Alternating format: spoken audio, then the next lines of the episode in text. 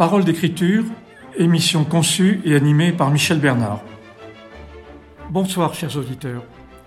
Nous accueillons Mohamed El Anraoui, qui habite maintenant à côté de Lyon, mais qui avant est né au Maroc et pendant 24 ans est resté au Maroc, à Fès. Écoutez bien son histoire. Tout parcours humain nous explique en grande partie la vie adulte et la vie après l'âge adulte. Écoutez-le et vous verrez son attention à la poésie, mais à plein d'autres arts, la musique, la chanson, le théâtre. Bref, regardez cet homme qui insiste sur le mot nuance, ce mot qui demande tant d'efforts et qui pourtant est essentiel pour le dialogue, pour l'écoute. Écoutez-le, parce qu'il est inscrit sur les deux rives de la Méditerranée et il nous rappelle que le monde arabe a tant de choses encore à nous apprendre.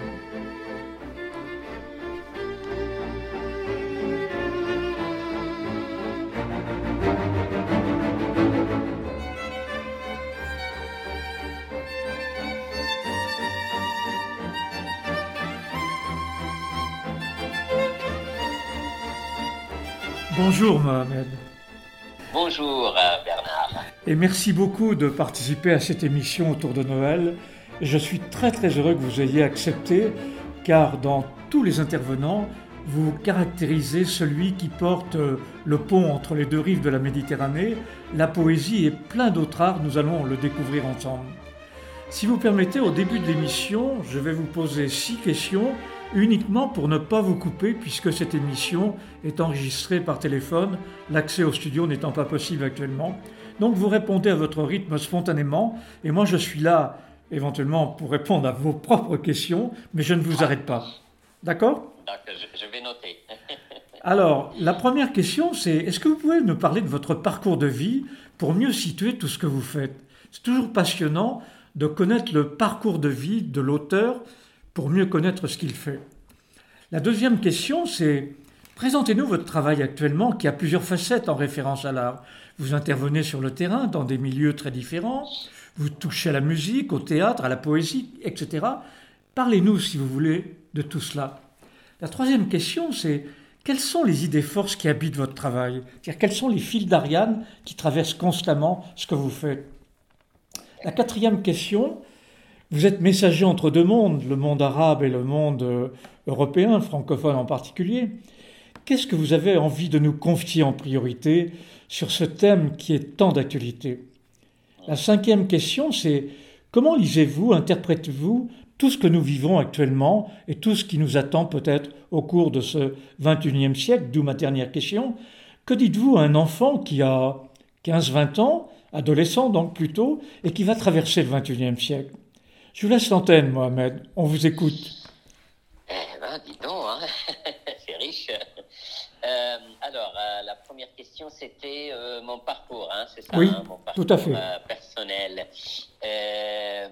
alors, en gros, très rapidement, je suis né au Maroc, à Fès, qui est la plus vieille ville du Maroc, la ville arabophone, on va dire. Euh, euh, le Maroc, euh, c'est un pays où il y a une très grande diversité aussi culturelle. Hein. Il, y a, il y a déjà plusieurs langues. Il y a l'arabe marocain, l'arabe classique qui est transnational qui est partagé avec les autres pays arabes, le tamazight, hein, ce qu'on appelle le, berbère, et puis le français par la force de, l'histoire, parce que la France était au Maroc, un peu l'espagnol, surtout euh, euh, dans le nord, euh, et puis l'anglais aussi comme deuxième langue. Donc, donc moi j'ai vécu 24 ans au Maroc, donc dans cette grande diversité. dans ma famille, en plus, il y avait aussi une autre particularité, on va dire, qui était partagée, bien entendu, à l'époque avec, d'autres personnes de ma génération, c'est que ma mère était euh, analphabète, donc elle ne savait pas lire et écrire, elle n'est pas allée à l'école, elle n'a pas eu cette chance-là, euh, donc elle ne comprenait pas l'arabe classique, on parlait en arabe marocain. Et, mon père qui était très lettré, hein, un érudit, euh, quelqu'un qui qui connaissait très très bien la langue arabe classique, avec sa poésie, sa rhétorique, la théologie, la philo, etc. j'ai fait des, des, études bilingues, donc en arabe et en français, comme la plupart, c'est-à-dire que la, la, la, langue française c'était la, deuxième langue. Euh, dès le primaire, dès, je crois, la troisième année de, de primaire. Euh, mais au collège et au lycée, à ce moment-là, parce, que ça a changé euh, depuis, il y a plusieurs matières qu'on apprenait euh, en français, notamment les matières scientifiques, donc les maths, euh, la biologie, la physique, tout cela c'était en français. Et d'autres euh, c'était en arabe. L'histoire géographie, c'était en arabe, par exemple. Après, il y a la langue arabe, euh, et, etc. Euh, moi, j'étais pas spécialement très fort en français hein, jusqu'au lycée. En tout cas, j'avais même redoublé l'année à cause euh, du français. Et, mais euh, grâce à la poésie que j'ai commencé à écrire à, l'âge de 12-13 ans, euh, j'ai commencé à un certain moment aussi à écrire en français juste pour euh, euh, négocier un peu avec cette langue-là et l'apprivoiser, on va dire. Et plus tard, donc après le baccalauréat, ben, j'ai choisi, le département de la langue française. Donc j'ai fait des études en linguistique, donc sciences du langage. Et je suis venu à l'âge de 24 ans, vers fin 88, à Lyon hein, pour, continuer mes, études. Et euh, dès les premières années, donc j'ai commencé à chercher un peu des lieux de poésie, des, revues aussi. Euh, là, j'ai rencontré une équipe euh, d'une d'une revue qui était assez euh, importante à, cette époque-là, qui s'appelait les, les, Cahiers de Poésie Rencontre, euh, qui avait publié, euh, qui, publiait euh, une, une, revue et qui aussi organisait des rencontres avec des poètes. Donc il y avait Bernard Noël, euh, Léopold Sédar Senghol, Adonis, euh, Michel Butor, pour, pour, citer les, les, plus connus, et, et, et d'autres beaucoup moins connus, ou même des jeunes. Et je les ai rencontrés vers les années 90, et j'ai commencé à publier à ce moment-là mes premiers poèmes suite à ça, il y avait des lectures publiques. Et juste après, je, devais remplacer un autre poète pour des ateliers d'écriture dans un collège à Gibor, donc à peu près à, 60, à 40 km, on va dire, de, euh, de Lyon. Et j'ai commencé à faire des ateliers d'écriture. Donc voilà mon parcours en, tout. Euh, je continue à écrire en arabe et en français, donc c'est mes deux langues euh, qui, me sont pratiquement quotidiennes. Donc, je les parle et j'écris dans ces deux langues-là la, la, la, poésie. Euh, ben, je crois que j'ai fait un petit peu de tour euh, de, de mon parcours. Après, s'il y a des questions, c'est d'autres questions pour affiner, on peut les, vous pouvez me, les poser. La deuxième, je crois que c'était par rapport à, à, à mon, mon, travail euh, euh, actuel. Tout à fait. Alors, en ce moment, je travaille sur un recueil qui s'intitule Pièces détachées, entre parenthèses, de la charrue, euh, qui, euh, qui va être publié euh, dans peu de temps. Donc, je suis pratiquement à, la correction de, la maquette. C'est un recueil un peu sonore où il y a une mise en page particulière où, les deux langues quelquefois aussi s'embrassent, se, se, croisent. L'arabe et le français, euh, autour euh, d'ailleurs de, la question aussi de la langue euh, dans son rapport avec l'imaginaire, avec le monde, avec, avec soi, etc. sinon, mis à part ça, enfin d'autres d'autres textes aussi qui sont en chantier et, et beaucoup d'ateliers d'écriture. Hein, il y en a qui sont euh, suspendus pour l'instant avec euh, la crise sanitaire, euh, surtout tout ce qui est en rapport avec les centres sociaux, les, les,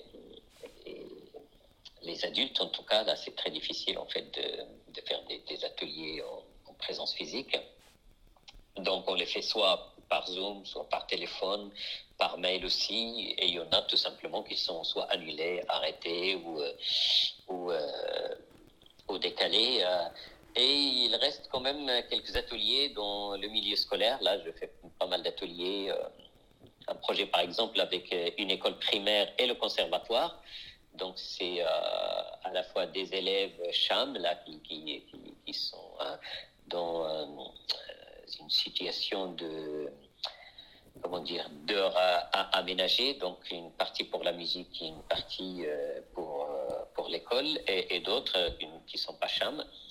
Et euh, le projet consiste à euh, faire des, animer des ateliers d'écriture pour écrire euh, quelques chansons pour une chorale, en fait, autour de, de, de la Méditerranée. D'autres ateliers aussi dans des lycées, des collèges.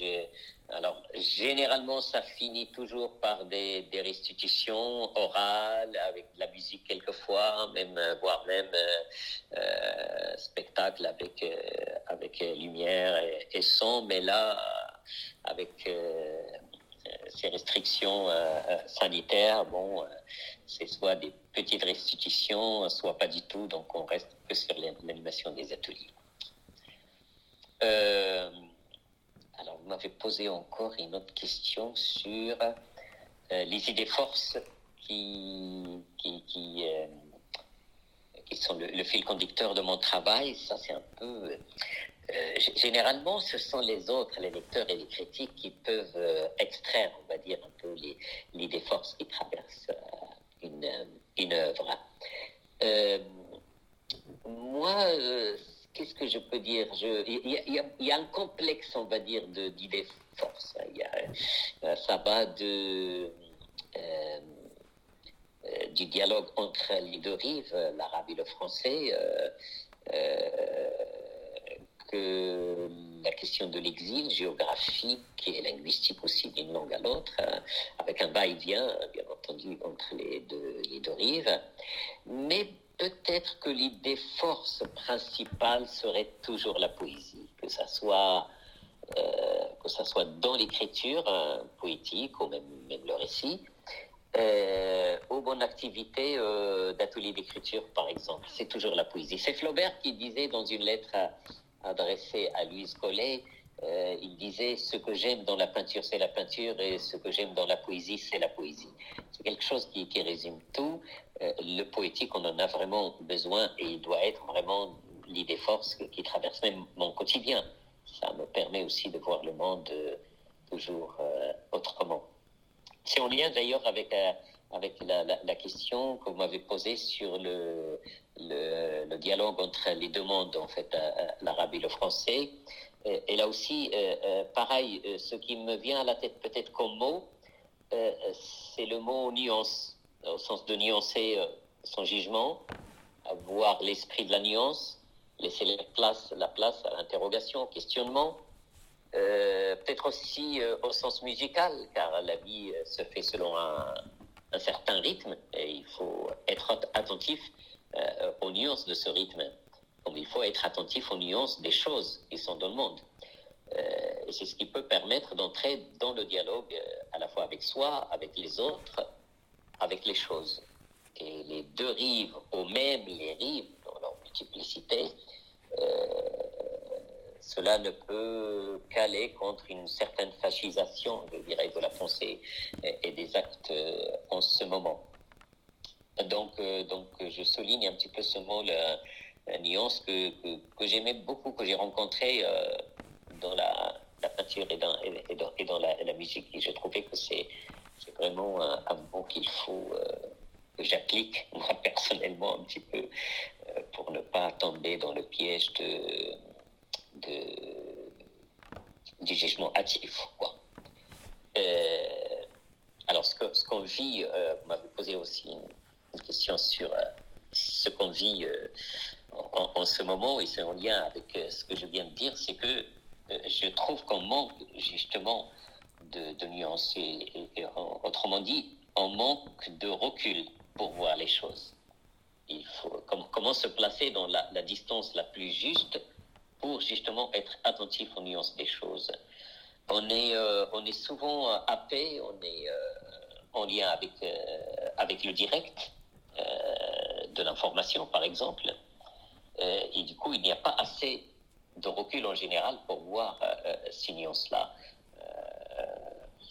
nous vivons vraiment dans ce direct-là et c'est un peu comme l'image qui, qui, nous vient en direct, par exemple des informations, me paraît comme le stimuli qui suscite tout de suite une, une réaction.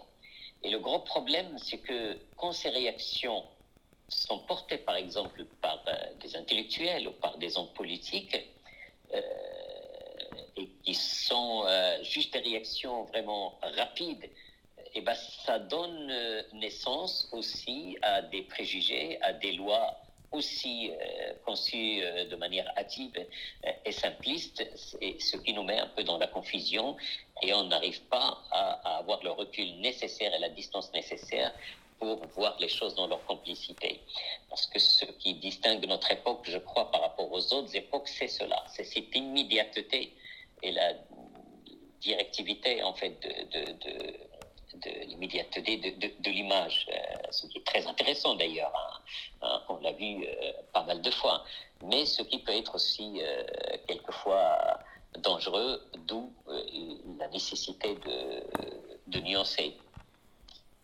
Qu'est-ce que j'avais noté comme question aussi qu'est-ce que je peux dire à un enfant qui va, qui va traverser C'est joli euh, la, formulation qui va traverser. Il va traverser le. Euh, déjà dans le mot traverser, il y a, un peu d'espoir. Hein. Il va, va pas seulement euh, naître, mais il va certainement grandir au XXIe siècle. Ben, je lui dirais bienvenue quand même parce qu'il faut un peu d'espoir dans la vie malgré, malgré la, morosité de, de, cette époque-là. Et mais, mais, mais je dirais encore qu'il faut vraiment euh, lui donner, lui favoriser les conditions culturelles ouvertes quoi, pour l'accueillir, pour accueillir cet enfant, pour qu'il ne tombe pas lui-même euh, dans, euh, dans cette fascisation, comme, comme j'ai dit tout à l'heure, de la pensée. On a vu un peu qu'il y a beaucoup de radicalisation d'extrêmes, un peu de, de, des pôles extrêmes en fait d'un côté et de l'autre. Or, euh, euh, moi je dis qu'il faut, il faut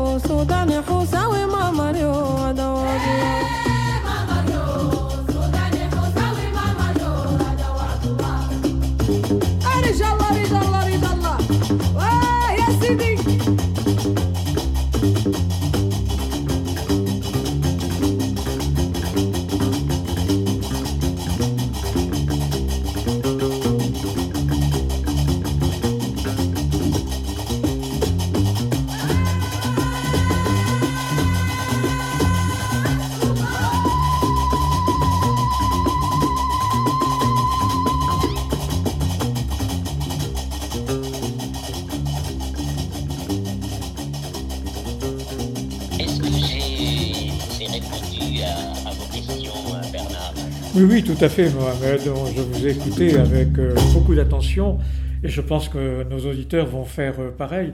Vous avez été très synthétique et vous avez répondu à tout. Et on voit que chez vous, il y a une voix majeure, c'est la poésie. Et un esprit important, c'est l'esprit de la nuance, sans lequel il n'y a pas de dialogue. Et pour cela, il faut du recul. C'est-à-dire, il faut, il faut sortir de l'immédiat. Et la poésie revient une voix royale parce que elle permet de prendre du recul, de la nuance, de la distance. Et la poésie, c'est l'entrée dans le dialogue. Tout à fait, tout à fait.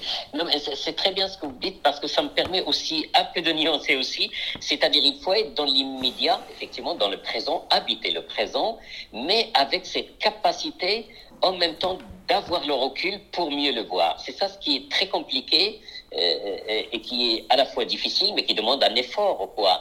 Euh, vous avez cité tout à l'heure, euh, je crois, euh, Edgar Morin, qui, que j'aime beaucoup, parce qu'il est vraiment, euh, il, il, il, il, fait de la complexité quand même une notion euh, philosophique très importante. Et, et, moi, je trouve que il n'y a pas de, de noir et blanc. Enfin, il y a des nuances de blanc, il y a des nuances de, de, noir à la, à la soulage. et il y a des, des, des, nuances de partout dans, dans les couleurs. Euh, qui, qui, qui, nous permettent de voir le monde, parce que sans cette couleur-là, euh, on ne voit pas. Même si, même si la transparence elle-même, c'est elle qui nous permet de voir quand même, euh, qui, de, de, voir le monde. c'est-à-dire l'air, l'air transparent. Et, donc il y a toute cette complexité. Il faut être dans l'immédiat, il faut être, il faut habiter le présent, mais avec cette capacité aussi de de, de, reculer un tout petit peu pour, pour mieux le voir. Et, et, je crois que cette double position qui, qui va être, qui est simultanée, hein, qui se met simultanément, à la fois je vois et en même temps je recule pour mieux voir et pour mieux m'approcher d'une certaine manière. Euh, de, ce que je vois est, très importante. Et quand on l'a pas, et bah, bah, c'est les préjugés, c'est euh, et c'est très dangereux. Hein, ça donne naissance à la violence, au racisme, aux discriminations, euh, etc. Finalement, Mohamed, la nuance, c'est la spécificité, le rythme de la musicalité pour écouter le temps et l'espace dans sa diversité et dans ses rythmes, non? Exactement, exactement. Exactement. Ben, j'ai même pas, j'ai même parlé, j'ai même pas parlé d'espace, mais, mais, mais, merci de, me le dire parce que oui, on, est, c'est une question de, d'espace-temps, de, quoi, en fait, voilà.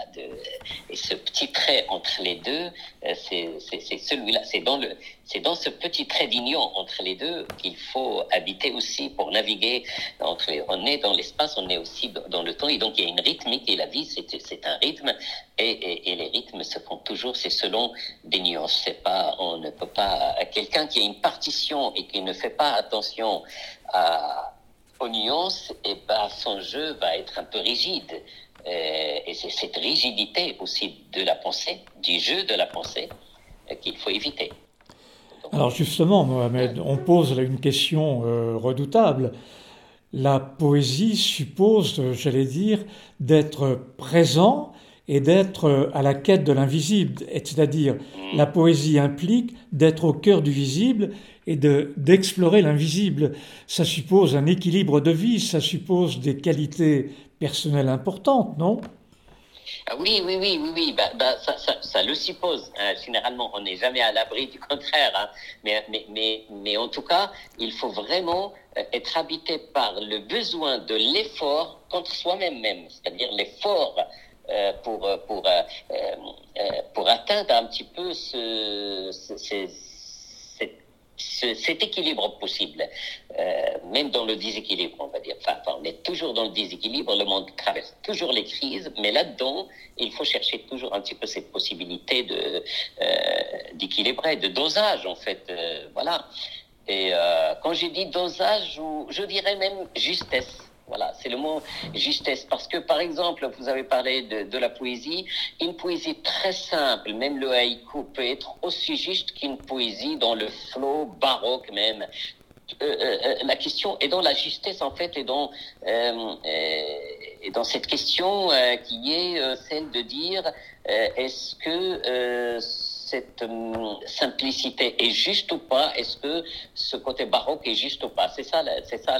On peut être dans le dans quelque chose de complètement euh, voilà, dans un rythme assez euh, euh, comme, comme des vagues, un déferlement, comme on peut être dans quelque chose de beaucoup plus, plus simple, mais c'est la justesse qui, qui- compte. Moi, je fais beaucoup d'ateliers d'écriture, donc je rencontre des textes aussi bien euh, très denses comme il y a des textes très simples, et, et les deux sont, peuvent être euh, très beaux quand ils sont justes, quoi. Je sais pas si j'ai bien euh, répondu à, à- à votre dernière question, là. Il n'y a pas à répondre bien ou pas bien, il y a à répondre avec votre cœur et vous le faites. Et finalement, vous nous dites que, sans le dire, mais que s'il n'y a pas de justice, il y a une justesse des choses. Et que si nous ne pouvons rien contre l'injustice, souvent, nous pouvons être en quête de justesse des choses. Et c'est là où on retrouve la nuance, non? Ah oui, oui, tout, tout à fait. Mais ce sont des, choses, enfin, c'est- ces, nuances peuvent être assez simples à regarder si on, si on fait l'effort d'être euh, attentif, euh, tout simplement. hein. Euh, C'est pas, on, on trouve la même chose chez les, euh, chez les mystiques euh, bouddhistes, musulmans, euh, juifs, euh, et, aujourd'hui chez les, et- chez les poètes en fait, euh, qui, qui sont pas du tout euh, euh, religieux, euh, ce, et le, le- le point commun justement, c'est cette quête, effectivement, c'est cette quête de, de, de justesse. On la trouve beaucoup chez les calligraphes, par exemple, aussi chinois et arabes. Cette, euh, cette question de, de, prêter attention au trait, par exemple, euh, sur la page. C'est une justesse, en fait. euh, Et c'est une question donc d'esprit et de corps en même temps. Tout à fait. Je pense que la justesse, c'est une implication de tout l'être, le corps, le à cœur, la pensée, les intelligences et probablement le spirituel aussi. Et c'est bon de rappeler cette chose importante, c'est que le poète aussi est concerné par l'effort. Sans effort, il n'y a pas de poète et de poésie. Il y a l'effort manuel, il y a l'effort, etc. Mais le poète est confronté à un effort dans cette recherche de l'invisible, de, de la justesse. Il ne cesse de faire l'effort, d'être présent pour ne pas être envahi par l'immédiat. Tout à fait, tout à fait. C'est, non, mais euh, euh, les Arabes anciens parlaient de ijtihad. L'ijtihad veut dire l'effort interprétatif. hein.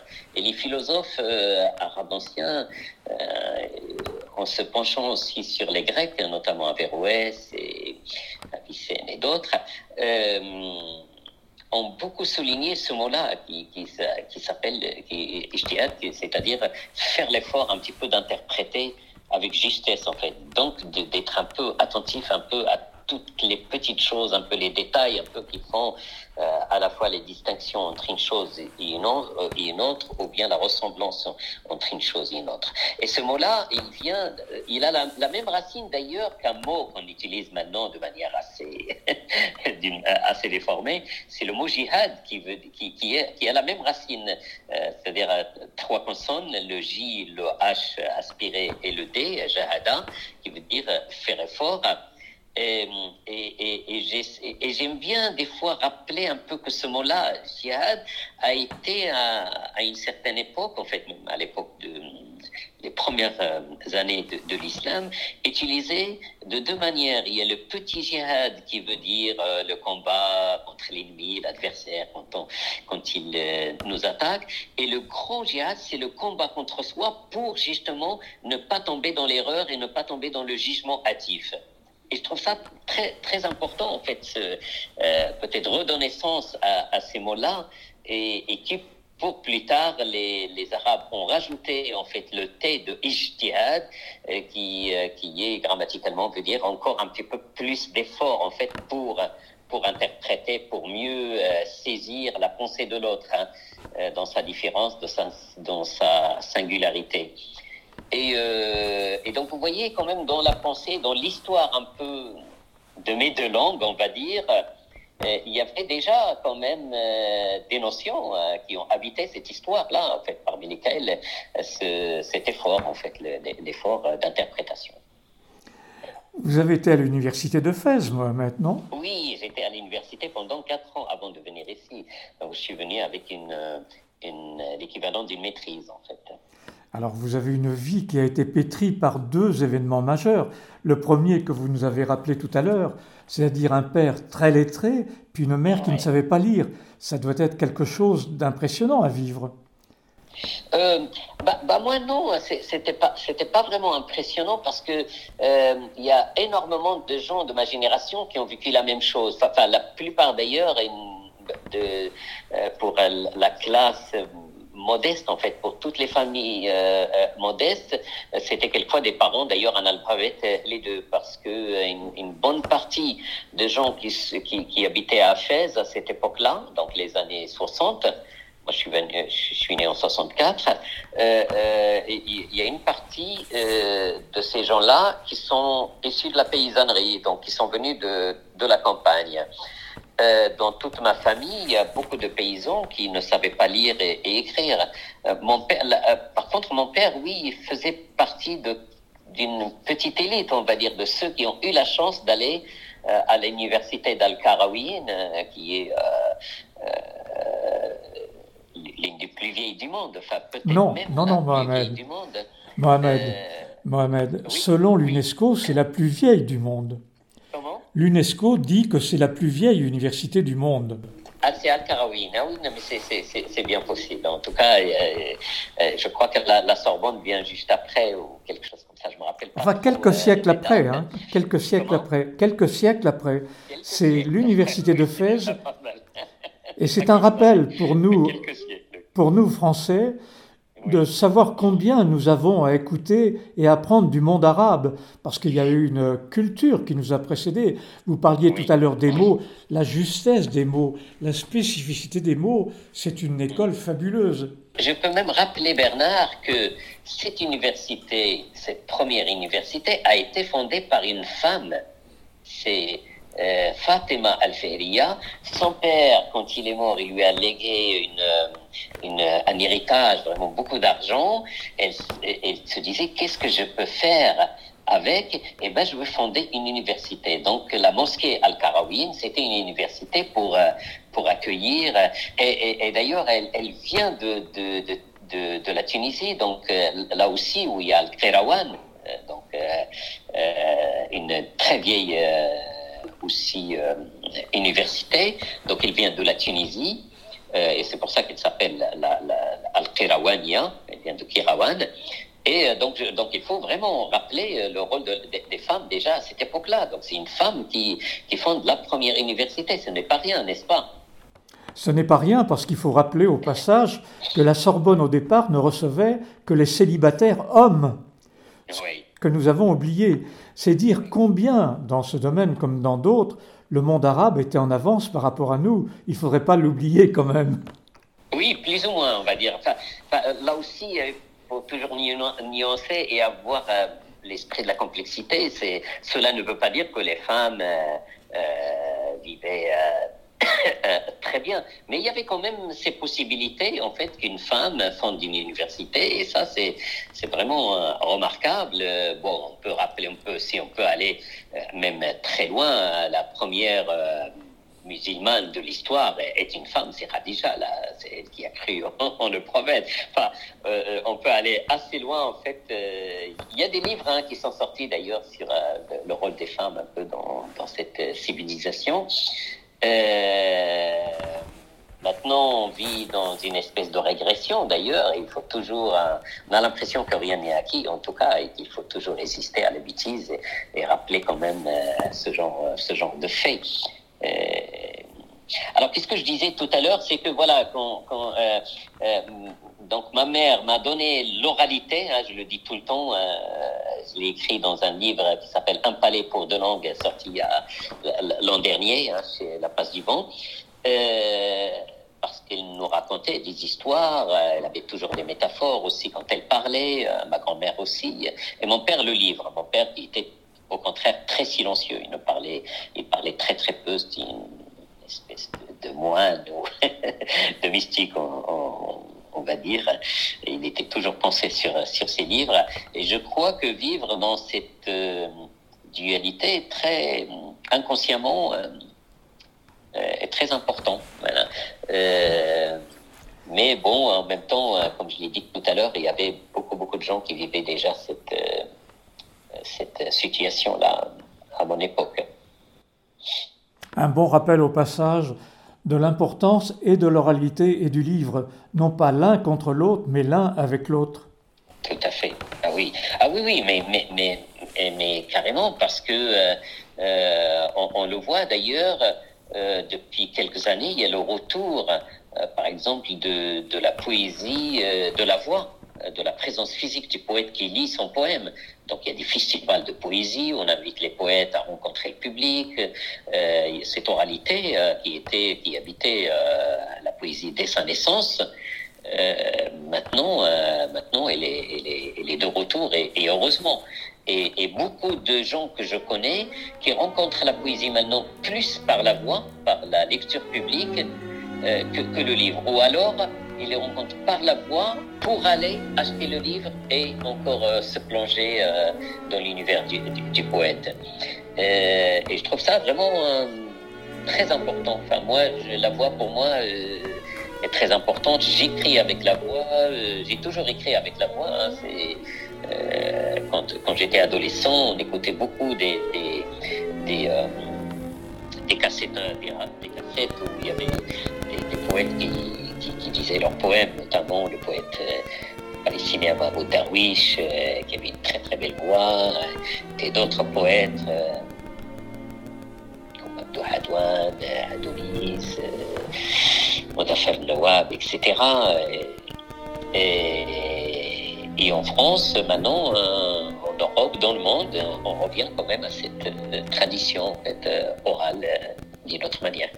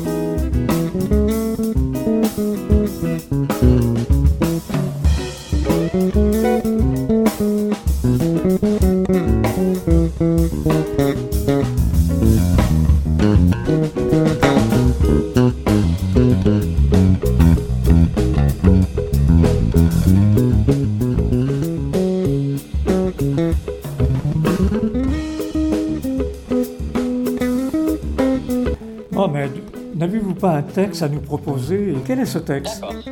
Alors, eh ben, c'est- un texte qui s'appelle Quête désordonnée, donc Taftish Ashwahi, qui a été pour l'instant publié dans une anthologie de la poésie chez Bruno Doucet, donc ça s'appelle Voix vive, donc c'est euh, l'anthologie du Festival de Sète euh, en 2019. Et ben, Alors. peut-être que je donnerai la parole à, à Paola. Allons-y. Quête désordonnée. Cherche la femme. Tu trouveras peut-être toi-même. Tapis en quelque sorte dans les plis ultimes de tes tripes, fumant une cigarette avec une douce mélancolie.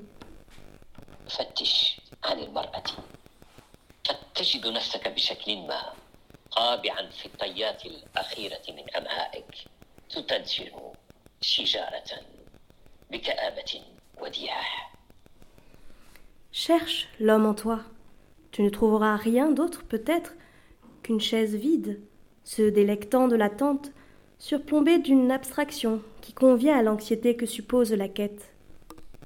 فتش عن الرجل في داخلك لا تجد شيئا ربما إلا كرسيا شاغرا يتلذذ بالانتظار ويعلوه تجريد قد يليق بالقلق الذي يقتضيه التفتيش فتش cherche Cherche le sens. Tu trouveras peut-être la forme tapie au fond, le fantasme, la menace de remonter à la surface pour découvrir la vérité de son illusion. فتش عن المعنى قد تجد الشكل قابعا في العمق يهدده الفانتاسم بالصعود الى سطح الواقع ليكتشف حقيقه وهمه فتش cherche Cherche le tableau. Tu ne trouveras qu'un cadre fragile qui se casserait entre tes mains. فتش عن اللوحه لن تجد ربما الا اطارا هشا قد ينكسر بين يديك cherche Cherche le dehors. Tu ne trouveras qu'une fenêtre donnant sur un gouffre ou une falaise hitchcockienne profonde. فتش عن الخارج قد لا تجد إلا نافذة تطل على هوة أو جرف هيتشكوكي عميق cherche Cherche l'ordinaire dans ton quotidien. Tu le trouveras rongé par l'absurde, comme un animal géant qui, piqué par un minuscule insecte, s'agite et détruit tout autour de lui. Et nous le regarderons, résignés, le désignant d'un doigt frêle. Ce sont les victimes collatérales de la guerre. On ne peut les éviter. فتش عن العاديث اللومي تجد العبث ينخره كحشرة صغيرة تنقذ حيوانا كبيرا فينتفض ويهدم كل شيء قربه فنرى ذلك باستسلام ونشير إليه بأصبع نحيف إنها ضحايا عرضية للحرب لا يمكن تفاديها cherche Cherche quelque chose dans ta mémoire qui te rappellerait ton identité. Tu trouveras un flic debout comme un poteau, son front strié par les colonnes de tableaux remplis d'accusations confuses, inscrites verticalement, horizontalement et en diagonale comme des amulettes étranges que tu ne comprends pas, et lui non plus. فتش عن شيء ما في ذاكرتك تذكرك بهويتك تجد شرطيا واقفا كعمود تشرد جبينه أعمدة جداول تملأها تهم غامضة عمودية وأفقية ومنحرفة مثل تعاويذ غريبة لا تفهمها ولا يفهمها هو نفسه cherche Cherche la poésie. Tu la trouveras éparpillée prosaïquement sur ton chemin. Tu essaieras de marcher dans une allure précise pour ne pas écraser ces débris.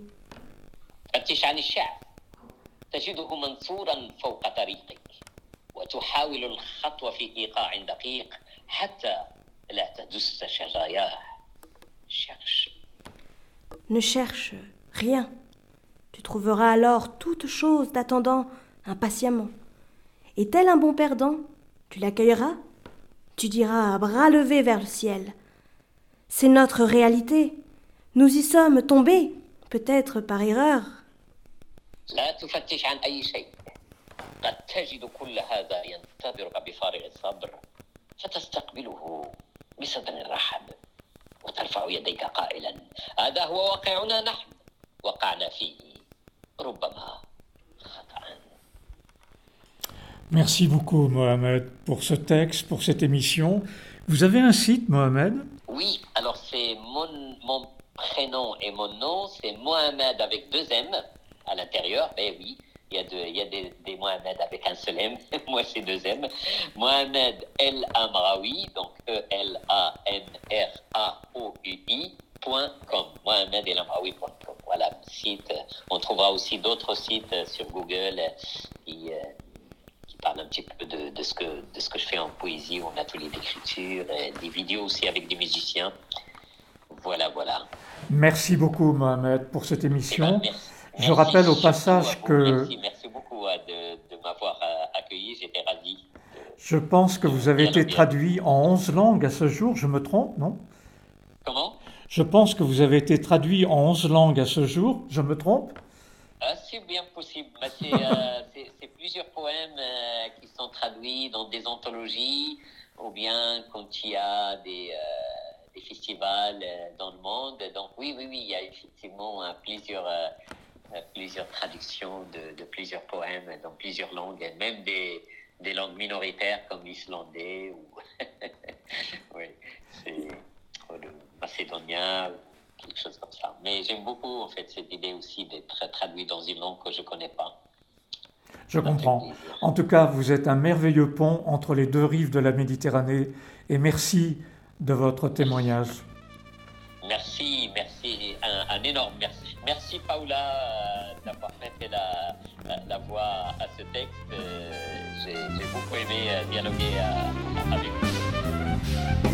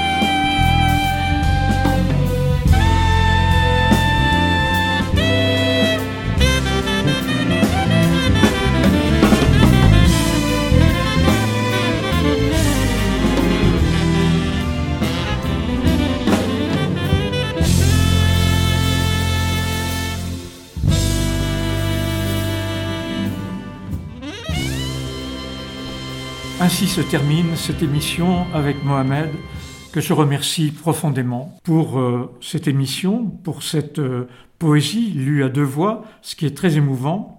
Et puis, je vous invite à aller sur le site de Mohamed, à suivre ce poète qui a tant de choses à nous apprendre. Et si vous avez l'occasion de le rencontrer, vous serez impressionné. Vous verrez comment un poète, constamment, avec le sourire, avec la jeunesse, avec la joie de vivre, fait constamment l'effort de la nuance. Un mot qui est essentiel pour traverser le XXIe siècle. Chers auditeurs, bonsoir. Décidément, cette fin d'année, c'est à la fois la nativité, c'est le solstice d'hiver, là où les jours rallongent. Belle soirée.